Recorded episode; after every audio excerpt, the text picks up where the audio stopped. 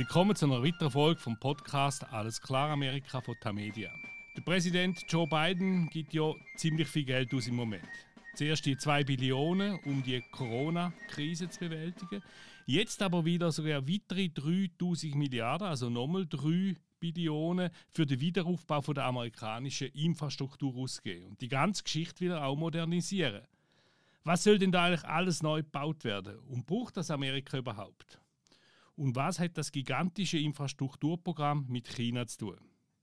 Darüber und noch über viel mehr, nämlich über UFOs, unterhalte ich mich heute mit dem Martin Kilian, unserem langjährigen Korrespondent in den USA. Er ist in Charlottesville im amerikanischen Bundesstaat Virginia und ich bin der Christoph Münger und leite das Rösser International von der Tamedia Redaktion in Zürich. Vorneweg muss ich, oder möchte ich noch kurz anmerken, dass wir heute gewisse technische Probleme haben. Transatlantische Störung, keine politische, aber dafür eine technische. Für das bitten wir um Entschuldigung. Aber trotzdem, guten Tag, Martin. Guten Tag, Christoph. Ich höre dich gut. Ich hoffe, die Hörerinnen und Hörer auch. Wir haben ja schon einmal darüber gesprochen, dass der Biden gerade sehr viel Geld ausgibt. Jetzt nochmal 3 Billionen. Äh, was soll genau mit dem passieren? Ja, das ist natürlich ein ganz großer Entwurf, Christoph. Also drei Billionen Dollar, das ist eine fast unvorstellbare Summe, die jetzt angelegt werden sollen. Also damit soll also die Infrastruktur verbessert werden.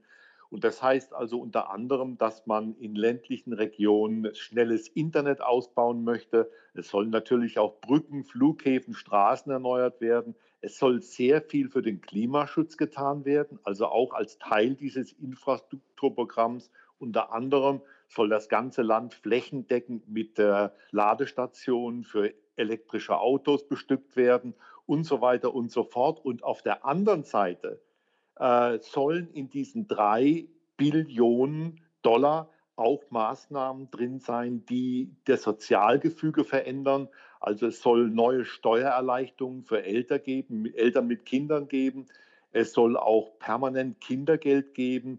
Äh, die Studienkosten für sogenannte Zwei-Jahres-Colleges, also für Community Colleges, sollen umsonst sein. Und es wird also auch sehr viele soziale Maßnahmen geben. Wenn Joe Biden das durchkriegt, dann müsste man wirklich sagen, er wäre ein Transformational President, jemand, der die amerikanische Gesellschaft verändert, wie zuletzt etwa Lyndon Johnson in den 60er Jahren des 20. Jahrhunderts oder sogar wie FDR, Franklin Delano Roosevelt in den 30er Jahren des 20. Jahrhunderts. Es geht also mehr als um die Sanierung von ein paar Brücken, sind ja da in den letzten Jahren doch die ein oder andere äh, eingestürzt, es ist zu schlimmen Unfall gekommen. Äh, Biden hat das Programm Build Back Better genannt, also frei übersetzt, äh, bau es besser wieder auf. Äh, was soll sonst noch alles besser werden? Ja, man möchte also jetzt auch unter anderem eine Industriepolitik verfolgen, also der Markt soll das nicht mehr richten, der Staat soll fördernd eingreifen. Was wirklich wichtig ist in dem Ganzen, ist die Motivation von beiden. Er hatte, und das ist erst äh, vor wenigen Tagen bekannt geworden, wohl ein Treffen mit berühmten amerikanischen Präsidentschaftshistorikern im Weißen Haus. Und da redete man drüber, wie groß nun dieser Neuanfang werden soll, dieses Build Back Better und ob Biden den ganz großen Entwurf wagen soll, der ihn tatsächlich in die Nähe von Franklin Roosevelt und Lyndon Johnson bringen würde. Und die Historiker haben ihn bestärkt in diesem Unterfangen. Ich habe noch eine ganz andere ähm, Erklärung für Bidens Motivation. Er möchte Barack Obama übertreffen. Wie du weißt, Christoph, ist Barack Obama im Nachhinein oft vorgeworfen worden, er sei zu zögerlich gewesen, er habe die ganz großen Entwürfe nicht angefangen. Biden nun, immerhin 78 Jahre alt, möchte seinen alten Dienstherrn offensichtlich übertrumpfen. Er möchte tatsächlich das sehr wagemutige versuchen. Ob ihm das gelingt, ist eine andere Frage. Aber man muss es nochmal betonen wenn er diese drei Billionen Dollar durch den Kongress durchkriegt, dann hätte er fast fünf Billionen Dollar ausgegeben in den ersten sechs Monaten seiner Präsidentschaft. Das ist unfassbar. Und die Frage, wie wird es bezahlt? Ja, auf das kommen wir noch. Zuerst mal, du hast Obama angesprochen. Ich habe letztens gelesen, dass das Verhältnis nicht ganz so harmonisch war zwischen den beiden, wie es immer dargestellt worden ist. Äh, das Ehepaar Biden sei nicht einmal in den privaten Räumen von der, von der Präsidentenfamilie Obama je eingeladen geworden. Ist das so? Ja, ich habe entsprechendes auch gehört, mir ist es auch so gesagt worden. Aber ich glaube einfach, dass äh, Biden nun tatsächlich sich an Obama messen wird. Und wenn ihm dieser riesige Entwurf gelingt, dann wird er natürlich einen ganz anderen Einfluss auf den Fortgang der amerikanischen Geschichte haben, als dies Obama hatte. Na gut, Obama war natürlich der erste afroamerikanische Präsident des Landes. Von daher hat er seinen Platz in der Geschichte sicher. Aber grundlegend verändert hat Barack Obama dieses Land nicht. Joe Biden möchte das offensichtlich versuchen jetzt. Du hast mir das im, im Vorgespräch zu dem Podcast hast du mir erzählt, dass du einen neuen Rasenmeier gekauft hast. Äh, fällt das auch unter dem Biden Build Back Better Programm?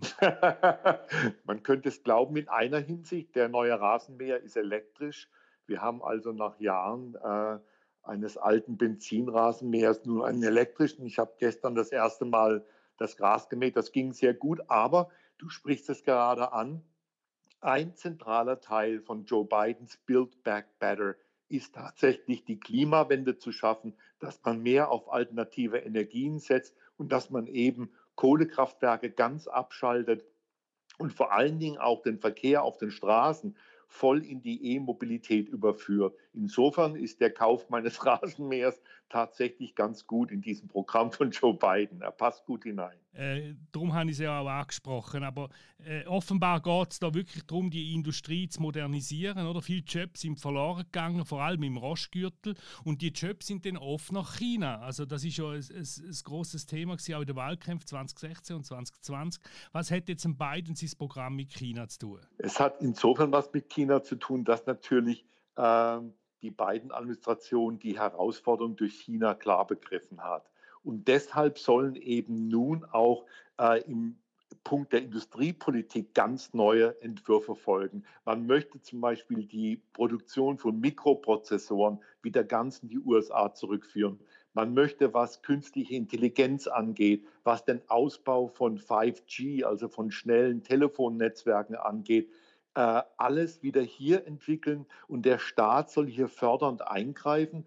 Und wie du weißt, Christoph, wäre das ein unglaublicher Bruch mit der amerikanischen Politik äh, seit Ronald Reagan, die ja ganz bewusst nur auf den Markt gesetzt hat und nun um der Herausforderung von China Herr zu werden, soll sich das ganz grundlegend ändern. Und eben gerade in Hochtechnologiebereichen möchte Joe Biden die Entwicklung wieder im Lande selbst und die Produktion im Lande selbst vorantreiben. Und das hätte unter Umständen natürlich schon Auswirkungen auf den Arbeitsmarkt, gerade auch, wie du anmerktest, im Rostgürtel, wo sehr viele Industriejobs verloren gegangen sind. Wenn nun High-Tech-Jobs dort einziehen würden, hätte das natürlich für eine Biden-Präsidentschaft und für die Belange der Demokraten sehr, sehr gute Aussichten. Ganz klar.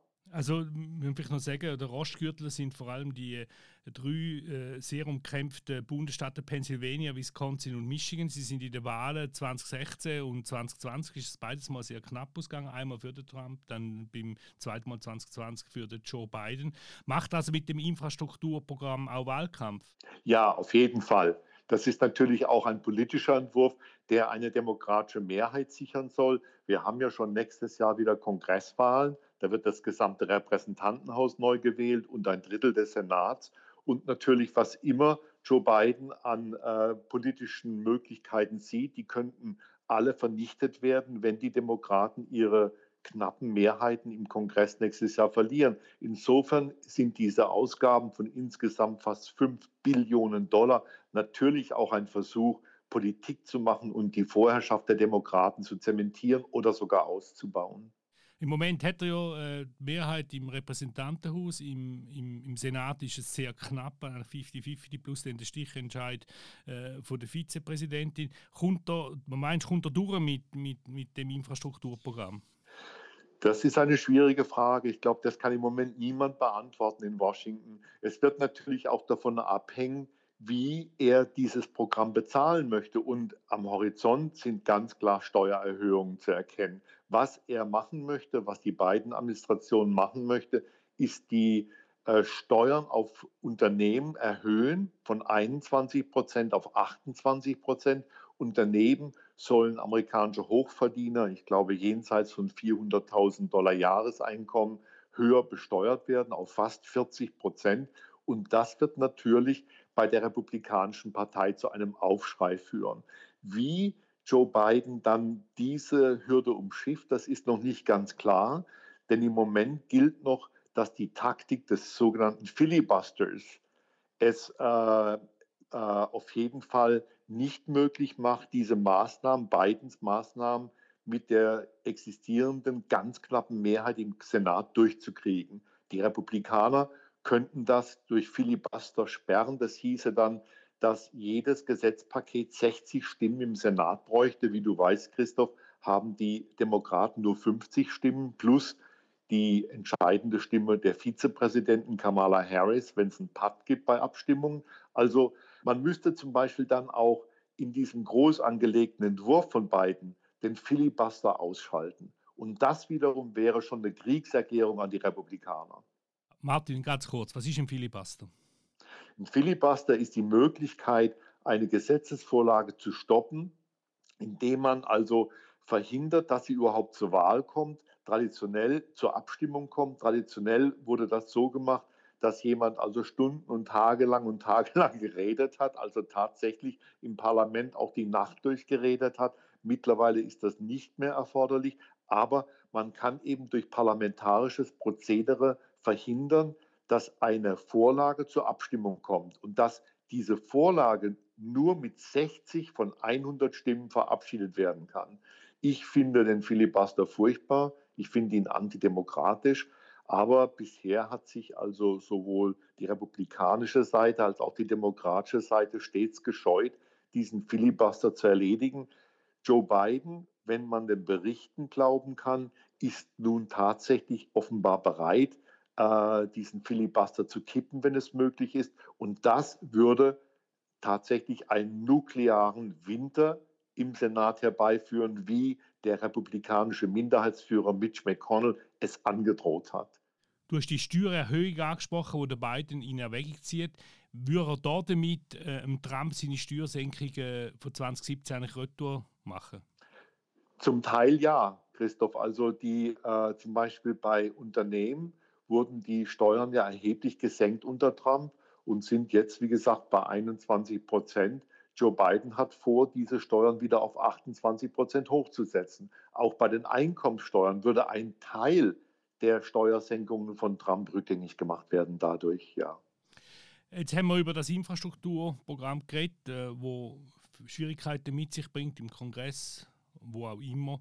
Äh, aber der Joe Biden hat eigentlich auch im Tagesgeschäft Probleme, die er bewältigen Wir haben auf der einen Seite die Krise der Migrantinnen und Migranten an der Südgrenze, wo der Alan Cassidy vor einer Woche äh, im Podcast äh, erzählt hat, zusammen mit dem Philipp Loser.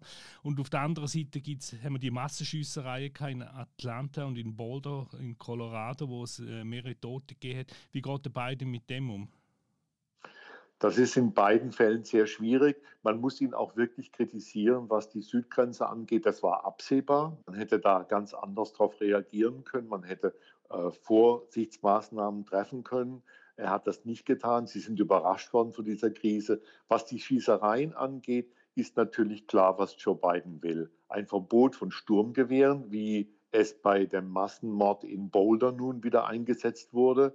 Und äh, vermehrte Background-Checks, dass also jemand, der offensichtlich mentale Probleme hat und geisteskrank ist, nicht in äh, Waffenbesitz kommen kann. Das sind zwei Gesetze, die er durch den Kongress durchbringen möchte. Auch hier würde die republikanische Seite wahrscheinlich nicht mitmachen.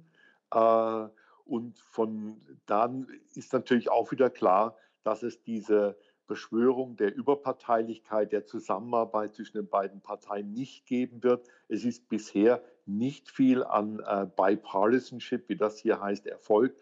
Und die Gesetze zu einer Verschärfung des Waffenrechts würden wahrscheinlich auch oder müssten wahrscheinlich auch ohne republikanische Hilfe durchkommen. Aber es kann natürlich beiden nicht recht sein, dass die Grenze an der, dass die die Krise an der Südgrenze und die Massenschießereien ihm nun ins Gehege kommen, weil er möchte ja Laser-like, also wie ein Laser, seinen Blick ganz auf dieses 3 Billionen Erneuerungsprogramm legen. Und nun gibt es also eine Ablenkung nach der anderen, dass das, was das Ganze sehr viel erschweren wird. Zum Schluss noch ein Thema, und ich vermute, wo beide Parteien gleich daran interessiert werden sie, nämlich zu den UFOs. Äh, der ehemalige Geheimdienstkoordinator John Radcliffe hat nämlich angekündigt, dass demnächst, also am 1. Juni, ein Bericht rauskommen über Erscheinungen am Himmel, wo man nicht erklären kann. Wir lassen rasch rein. Frankly, there are a lot more sightings than have been made public. Some of those have been declassified. When we talk about sightings, we're talking about objects that have been seen by Navy or Air Force pilots or have been picked up by satellite imagery that um, uh, frankly um, engage in actions that are difficult to explain, that um, movements that uh, that are hard to replicate, that we don't have the technology for, or traveling at speeds that you know exceed the sound barrier without a, a sonic boom. So, in short, um, things that we are observing that are difficult to explain. Der John Radcliffe spricht also über Phänomene, wo, wo, seine Pilo wo amerikanische Piloten von der Navy, von der Luftwaffe gesehen haben, die sie nicht können erklären können. Es hat Filmaufnahmen gegeben und so weiter. Es sollte der Pentagon-Report veröffentlicht werden. Anfang Sommer hat er auch angekündigt. Martin, weißt du mehr über, die, über das Phänomen? Ja, das ist schon mal interessant, Christoph, wie das passiert ist. Diese äh, Vorlage, dass der Bericht veröffentlicht werden soll, die war versteckt in einem großen Haushaltsbeschluss im Dezember und äh, wurde dann tatsächlich auch durchgewunken. Und es sieht natürlich jetzt so aus, als wenn wir erstmalig wirklich alle, alle Nachweise, die das Pentagon hat, über mögliche Unidentified Flying Objects in die Öffentlichkeit kriegen würden. Interessant ist natürlich, dass äh, das Ganze nicht nur aus esoterischen Erwägungen gemacht wird. Senator Marco Rubio, der Republikaner aus Florida, hat vor kurzem gesagt, dass diese unbekannten Flugobjekte vor allen Dingen auch über amerikanischen Militärstützpunkten zu sehen waren und dass man sich natürlich Sorgen mache, wer dahinter steckt und dass man natürlich vermeiden möchte, dass vielleicht äh, eine andere weltliche Macht, eine Macht auf dieser Welt äh, Antriebe entwickelt hat, die den Amerikanern nicht bekannt sind. Aber man muss sagen, von den bisher bekannt gewordenen Beobachtungen der Marinepiloten scheint es also fast, scheint es unmöglich zu sein, dass diese Antriebssysteme von Menschen entwickelt worden sind. Äh, wie gesagt, wir haben keine Antworten auf diese Beobachtungen. Sie sind nicht nur von Piloten aufgezeichnet worden, sondern auch von hochsensiblen Sensoren. Und gerade in dem Bereich soll dieser Bericht, der nun herauskommen wird, neue Aufschlüsse liefern. Also ich bin persönlich sehr gespannt, was da am Ende dabei rauskommen wird. Ich bin kein großer Anhänger von UFO-Theorien, aber ich lasse mich gern belehren. Also hast du keine Angst, dass die im schönen Garten landet? Nein. ich würde würd trotzdem den neuen Rasenmeier gut versorgen, weil die haben da vielleicht auch Interesse an dem Möbel. Aber ich bin sicher, wir werden auf das Thema noch zu reden kommen, hoffentlich im Sommer, wenn der Bericht dann aus ist und wir können anschauen und lesen. Martin, danke vielmals. Wir haben wieder viel besprochen, aber sind natürlich noch lange nicht fertig. Bis zum nächsten Mal.